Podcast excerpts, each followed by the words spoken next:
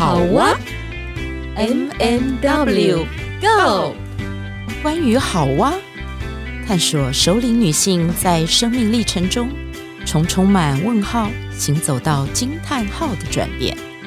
你的好哇又是什么呢？M&W Go。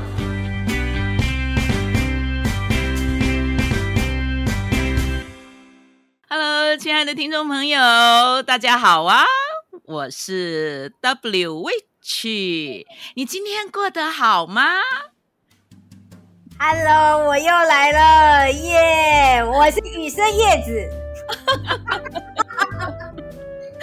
Hello，大家好，我今天是雨生 M 马德琳。耶!所以 Witch 要重来，你今天介绍错误了，来重来一遍。好，亲爱的听众朋友，今天是雨声 Witch 来了。亲爱的听众朋友，大家如果有听我们上一集的话呢，刚刚第二个跟我们打招呼的就是江湖中传说的雨声叶子，因为他是一个很很热爱羽生结弦的一位心理智商师，也是学校专辅老师。呃，我没有介绍错吧？叶子老师，智商心理师，智商心理师，同时也在实践大学兼任讲师。上一集呢，大家一定要听哦，就是叶子老师带着我们跟家里有孩子的家长们分享了怎么样去收心，然后迎接快乐的开学。对于叶子老师，我们真的非常好奇。我常常在那个 FB 上面看到叶子老师，就看到他的这一个 po 文的同时，绝对会看到一个人物。这个人物呢，除了我们刚刚所说的 羽生结弦四个字之外，也就是日本的花式滑冰的非常有名的一个选手。那同时一定会看到一个很可爱的哦，小熊维尼。所以有叶子老师在的地方呢，一定会有小熊维尼的存在啊。所以我好奇的想了解。为什么叶子老师，你一定会带着小熊维尼进入你的职场，进入你的生活，进入你的休闲圈？当然是跟这个羽生结弦有关系，对不对？但是我真的觉得维尼跟你已经融成一体了，如何融入？我觉得这是一件很特别的事情，可不可以介绍一下？OK，我刚刚听到那个维尼跟我融成一体，我已经有点担心，那就是我的 我的身材会越来越圆。比较希望我跟羽生结弦融为一体，就可以一样纤瘦那样子 哦。那个羽生结弦真的是有够瘦，脸好小哦。对啊，呃，就我我想。我刚刚上一集有提到嘛，就是我们从事助人工作者，我们就会发挥我们很强大的好奇。对，那呃也很谢谢大家，就是对于羽生结弦的好奇跟那个维尼的好奇。那我我想跟大家分享，就是为什么他们会这么频率那么高的出现在我的生活里。其实这跟我的工作也是有一点相关的。那我也很高兴。就是可以认识羽生结弦这个真的让我很敬佩也很佩服的年轻人。他他在呃日本其实是有获得国民荣誉的这个这个很大的一一个奖项啊。其实我是在他身上，我上一集我就有跟大家分享，他有一个我觉得很难得的一个特质，就是。对，他那个特质就是他好能够面对压力，我印象很深刻。他说他不怕压力，他觉得压力是一个助力。那我想一个选手哦，其实那个压力其实是非常的高压的，我觉得不会比我们从事助人工作者少啦。嗯所以也因为我对他的好奇。我觉得在那个好奇里面，我就挖到了很多的宝藏。他可以成为我在工作上的滋养，也可以成为呃来访者的人的滋养啊。那包括我上课的学生的滋养。呃，比如说我为什么会上一集我说我有把他的这个就是成成长史啊，变成一个生涯规划的一个课程。嗯，那之前我们在闲聊的时候就。谈到他呃在受访的时候，十一岁，他十一岁受访的时候，他就说，他的梦想就是他十九岁要得到奥运金牌。对，嗯、那我其实对一个十一岁的小孩，哇，可以讲出这样子宏伟的一个 一一个愿望啊梦想，其实我觉得是很难得的。哦，那当时我就想，哎，十一岁，十一岁不就是我们现在小学五年级？五年级，对，嗯，对，所以我觉得他就可以成为我们孩子的一个激励，就是小朋友可不可以有梦想？小朋友的梦想，他有没有机会成真？哎，有哎，有一个成功案例，就是羽生结弦。嗯、哦，所所以，我就会觉得说，哇，他真的是，我我我感觉他就把他的生命哦，生命真的就是一个非常热血的一个生命史。嗯，我我我自己我自己是觉得，呃，非常，我觉得在这个羽生结弦的世代可以认识他，真的是蛮幸福。嗯、那。我为什么常常会连接他？就是因为有时候我也是会有面对压力的时候，或者是好想放弃的时候哦。那因为你经常有时候遇到一些困境，你会没有力量。嗯，对。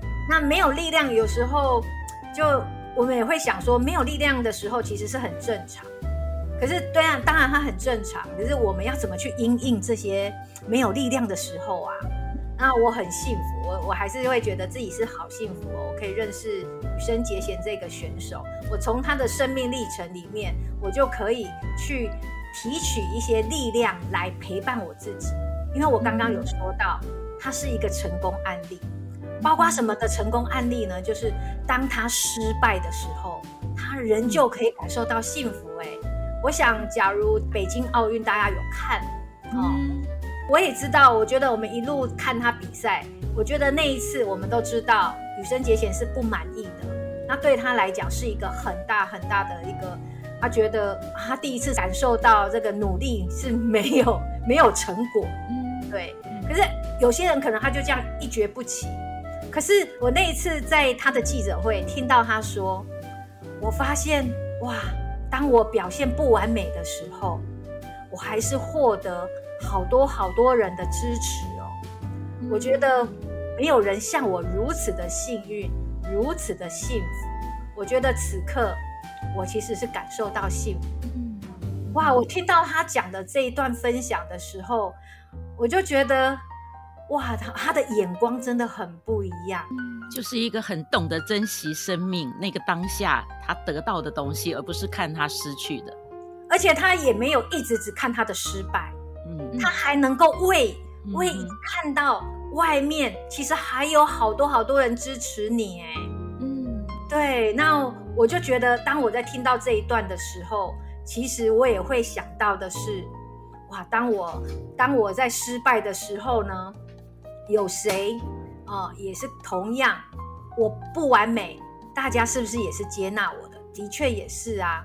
我我也没有觉得我表现不好的时候，我的老师们、我的个案们，或者是我的好朋友们就离我而去。嗯，其实也没有啊。对，那我觉得就一个自我提醒。所以我每次看到维尼哦，我就会想到羽生结弦。那维尼其实是是羽生结弦的好伙伴，羽生结弦把他定位成一个好伙伴。我觉得这样子的。一个解读他，我觉得是一个很棒的一个解读，因为他不是他的玩偶，他其实是他觉得他看到维尼，他连接到的是什么？放松。他觉得我看到维尼，我就是可以让放松进入我的内在，陪着我去比赛。那哎，我也可以学习啊，所以我记得我前阵子好害怕去看牙齿，我就带着维尼。然后我就觉得，他他可以给我一点力量，然后慢慢的，我突然才发现，哎，我已经不用带维尼了，哎，哦，我已经慢慢可以去接受看牙齿这么可怕的事情。好，那这个说 说到这里哈，我想要跟大家描述，大家要先想象一个画面，呃。如果你们有看过很多小熊维尼的卡通，或是他的那种照片啊、图案啊，你就会看过一个是维尼躺在草地上，然后所以当维尼躺下来的时候，他的肚子，他的整个肚子身体的大概三分之二就是一个小山丘，然后呢，常常就会有那个小蝴蝶啊什么的停在他的那个肚子上面。所以就是刚刚叶子提到的那个。你知道吗？那个静心的时候，带着维尼，我就想象躺在，因为我最近也在看牙齿，就是你躺在那个诊疗床上的时候，然后把那个手放在肚子上，然后就感觉说那个蝴蝶停在我的手指尖上，然后我就开始呼专注在呼吸上，不管牙医在做什么，嗯，就是那个画面，嗯嗯。所以有时候我我我在陪伴个案的时候啊，我也会问问他们，我就说啊，你那个有什么东西是你看到它，你就会觉得你比较安慰，然后有人陪伴你，力量的，然后你可以帮让它变成你的随身小物啊，嗯，所以它其实就是我力量的来源。对，我每次看到那个维尼在 FB 出现的时候，我们看了也很开心哦。我其实也很想了解一下那个叶子老师，因为我知道你目前就是独身的一个状态，可是我发现你把自己的生活经营的好精彩，就是身心灵部分我都觉得非常的富足。你是怎么做到的？然后在。不管是在你自己这个心理师的工作的角色啊，或者是你自己生活面的这个角色，你又是怎么去切换，怎么去安排你的生活？我觉得我也不敢说，我真的是就是安排的很精彩啦。我我会觉得我放在一个主轴，我觉得我到现在还在练习，真的也还在练习，就是我放在我要怎么多。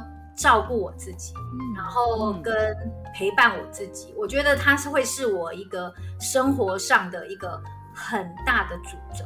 然后我很希望我自己是我自己最好的陪伴者，就是我自己就是我自己最好的陪伴者，这是我我非常大的一个愿望。然后我希望我希望嗯、呃，我我可以陪伴我自己，让我自己。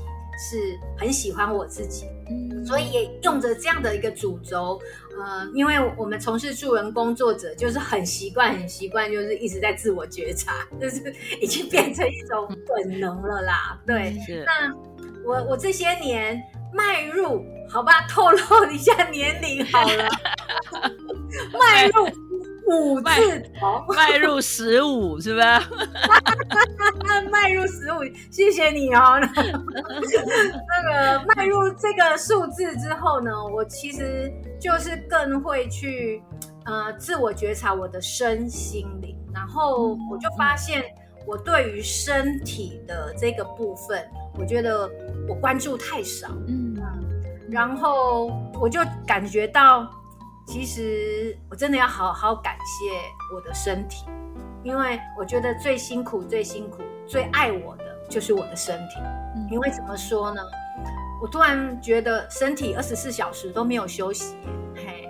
可是因为从事助人工作者的原因，还有那个养成的，我们都好重视心理。是的，哎，我以前那个调配啊，调配就是心理都摆在前面。而且是占用我比较多的时间，那个其他就是呃多余的时间就是我的日常生活啦，然后再来最后才是身体，甚至可能以前还很少很少，甚至没有。那这些年，我觉得因为跟靠近自己的关系，你可以会感受到自己的身体的状况。那我们知道肩膀紧了，然后好像心跳加速了。然后我有一点紧了，我就开始，因为我把眼光投入在我的身体的时候，哎，我就可以比较知道我身体的状况。所以我现在的生活的调配，嗯，我让自己慢慢练习，就是呃，我也在练气功啊，然后也也有运动。那运动呢，我觉得真的很感谢网络。现在网络啊，好多可以陪伴我那个运动的一些影片。对，那现在就是练习的方式，就是我每天运动，那不用做太久。对，可是我希望是他每天他可以成为一个一个规律，这是我的期待。跟着网络有什么样的运动？哦，好，可以跟大家介绍，呃，杨定一，杨定一医师，哦，他有一个。螺旋伸展场，嗯、你们去 YouTube 里面，呃，对，那个有、就是、好完整，那个好多年前他推出的，嗯，对。然后我要跟大家说，其实一遍才三分钟，嗯，做完一遍才三分钟。然后我再跟大家说，你做完三遍就会流汗，那三遍才九分钟，九分钟，对。所以你值不值得你花九分钟？那再来就是杨定一博士，他后面后来还有一个结构操，哎，那个也比较缓和。然后是一个吴老师，他有做一个示范的，才十一分钟。我为什么要跟大家说时间？就是因为大家会想 啊，要二十分钟啊，运动这样时间花好久。所以我那段日子，我只要感觉到我有流汗，我就觉得我有爱我自己。嗯，我有在花时间来照顾这个辛苦的身体。对，然后再来，以前真的会比较工作取向哦，然后不知不觉就晚睡。那我发现晚睡真的会造成那个身体的负荷，所以慢慢我也就会在调整，尽量能不能十点半啊，十点睡。那我就发现，嗯早睡，然后你早起，其实反而是更好。但是我我我现在的一些那个调整，另外就是吃饮食，因为以前说真的，有时候工作一来啊，有时候我都真的也没空吃哦啊，就想说有吃饱，有吃饱就好，你都会忘记说，那我吃的这一餐啊，到底有没有足够的营养？那我必须跟大家分享，我现在真的会会去关注，我想，哎，我这一餐营养有。到啊，哦，那可是我要跟大家说，我以前其实是没什么在关注，就觉得有饱就可以了。对，当然我也是很爱美食啦，可是你就不会去注意营养，营养这一个均衡。对对对对，那那另外就是我自己会去搜寻有哪些对于我自己来说是什么是滋养的。嗯，那我很高兴的就是我这些年啊，嗯，我的身体它会告诉我我想接触什么。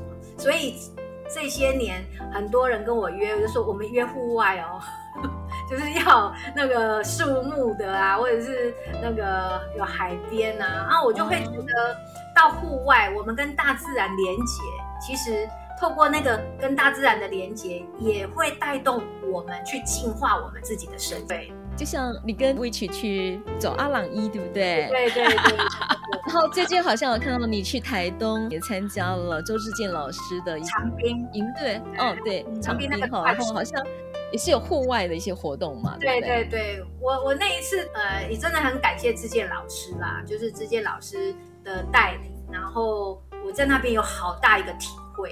那个体会是什么呢？因为志健老师他。呃，让我们去经验到的不是很强迫性的哦，就是那就是很自然的，就我们没有使用手机，然后我们就是有意识的吃饭，所以我们也也有断食，对，那没有说叫你不能讲话，可是你是要有意识的讲话，对，那我觉得因为这个有意识，又更帮助我们跟自己靠近。所以我，我去长滨的时候，哇，我的自由书写跟自己靠近的那个深度，是比我自己在我家那个深度还要还要多些。那我就觉得，大自然其实就是借力使力啊。然后在那样的一个氛围哦，我们就也可以重新让自己又是一个新的开始。所以，我觉得我们要多去觉察，就是我们做什么事情对自己是滋养。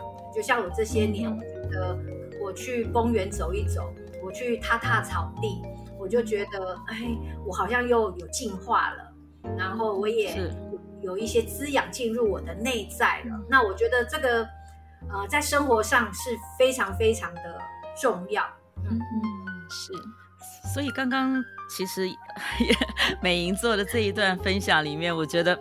嗯，因为其实我们两个人的缘分还蛮深的。我们这么多年，那从最早学家族排列的时候相遇，然后后来我们两个人其实有一个共同的口味。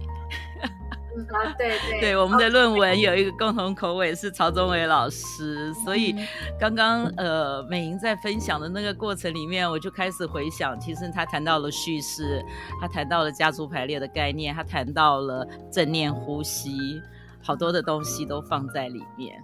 嗯嗯，所以我觉得当助人工作者者最好的部分，就是我们帮助别人的部分，其实是第一个受益的是自己。对。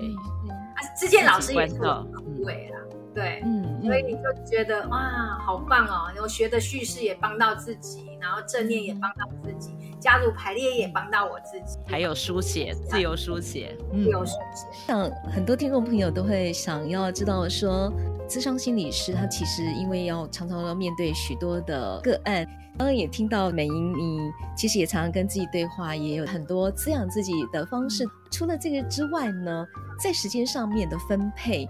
怎么去安排？因为知道你现在身上有好多的，怎么可以说好说斜杠也好，或者说有很多不同的这个任务。对在这样这么繁忙的工作当中，如何又可以好好的倾听自己的声音，然后好好的去滋养自己？那时间上的分配又是一个很大的智慧，你可以跟我们分享一下吗？那个我也必须说，我的安排也不见得是最好的啦。那，我会觉得说，每个人还是要去。觉察自己什么才是适合你自己的，那当然就是循序渐进。那是就像说，我慢慢我就发现，嗯，早上运动很好。那早上我，比如说我现在就是慢慢都会六点起来运动，哇，然后运动完我就发现，尤其是冬天的时候非常棒，对，因为你就会带着暖暖的身体，你你那个运动会让你整个身体都暖起来。因为我都是一大早，我大概八点就接案，对，嗯嗯、那所以我觉得就运动完啊、呃，然后大概自己身心做一个准备。运动完，其实我就会做静心，我会有静心的安排，然后再就准备来学校接案。大部分我我自己下班后，哦、呃，下班后我其实就让自己放空。对，所以你大概几点下班？我其实四点半之后就是可以我自己的时间了。哦，我四点半之后我又会运动一次，然后那个运动就是邀个朋友，就是跟同事约好，哎，我们要四点半了。为什么要邀呢？因为会懒惰，因为你会待在办公室里一直拖。对对对，然后就继续工作。嗯，对对对对，所以好办法就是约个那个朋友呢，就是我们固定啊。然后再来就是我我都有会去做整脊的，就是就照顾一下身体，因为就有因为整脊师说你最好都要平躺，然后不能侧睡，那侧睡你的脊椎就会弯。对，所以身体有时候我肩膀怎么样，其实跟侧睡也有一点关系，所以我有时候我就也会去做整脊这个部分。那再来当然就是呃。若我没有其他的这个课程的话，啊，还好我实践大学的的兼课呢，都是在下学期啦，所以我上学期就是更多我自己的空白的时间。那空白的时间，我就有时候我会去行禅，我会走走路，嘿，然后让自己可以安静一下啊。当然还有就是追剧啦，然后假如 金贤要比赛的时候，哎，我就就会去看一下他的那个比赛的的一些资讯。哎，这也够我忙了。可是因为在做这些事情，你整个心情都是很很开心、放松。嗯，对对对。那所以我下班的时候，我其实几乎会让自己放松啊。那可是我我假日也其实也也会安排一些进修，对。对，进修也会，那也会安排一些，可能我们自己也要在滋养，所以也会上一些成长课程。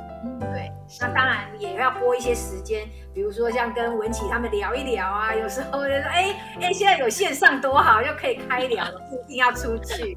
对，我我们也有那个跟另外一个朋友约了去走大安森林公园过一次。对对对对对。那我我觉得这样的安排其实都是需要的，可是我也必须说，我这样的安排不见得适合每一个人啊。嗯，你要看每个人的时间，还有现在所处的环境哦。对，因为我单身啊，好幸福啊。嗯，因为我所有时间就是可以投入在我自己身上。哎，我想要这一集的标题叫做“因为我单身”。所以好幸，所以好幸福。你这句话讲出来，把这个 把把我们都打死了，没有把我们心里内在的声音给说出来了。我刚刚觉得标题好好，你没有发现我是很自然而然讲出这样的话的吗？不顺，知道吗？而且还对着我们俩那个不是单身的人说。我觉得有一种骄傲感，真的，真的。因为我刚刚在陈述的过程，我就发现为什么我可以这么的自由的安排。那真的的确是因为单身带来的自由跟没有限制跟空间，这个也是不可讳言。所以我一直强调的是，我的安排没有办法套用在其他人身上。我觉得有一些人他有家累，哦，那那个家累的状况也都不一样。那我自己可能就是可以否单身啊，对，可是我，可是我真的会觉得每一个人他也一定有他独特的那个自我照顾的一一些，比如说他他们如何用小零碎的时间，嗯，来滋养自己。我我觉得也许你们也可以 去挖掘这种，就是他已经八爪章鱼的生活，然后还是可以滋养自己。我相信也是有人可以的。是的，对，谢谢雨生叶子老师。我们套用一句江湖上的行话，叫做含金量很够的一集。啊，真的吗？我想说，我都在谈羽生结弦。我想，因为故事本身就带着很大的力量，那从别人的故事当中，其实真的也是可以探出到我们自己的生命经验值。嗯，我相信呢，余生结弦这么的触动你，其实我们从这两集的节目当中，我们也领略好多，所以我们也会想要去 follow 他。我 充分怀疑你，你可能是那个余生结弦派来台湾卧底的。没有，期待羽生结弦呢，就是来台湾那个举办冰演，大家一定要。你又变应援团的团长了，应援团团长应该蛮多人，我排比还排不上。因为我有去过他的他的那个仙台的学校哦，他们学校就是真的是就就是很简单，非常非常简单的一一个学校。然后仙台人好爱我们台湾人哦。真的哈、哦，那我知道了，你可以揪一团，就是那个五十加以上，我们这个资深美少女的应援团，你当队长，我们一定帮你。好，那我们今天就要在这个最美、最欢乐的时刻说拜拜了。好，欢迎大家来参加羽生结弦的冰演。这是预告，对，可以滋养你哦。OK，好，亲爱的听众朋友，我们下回见喽，拜拜，拜。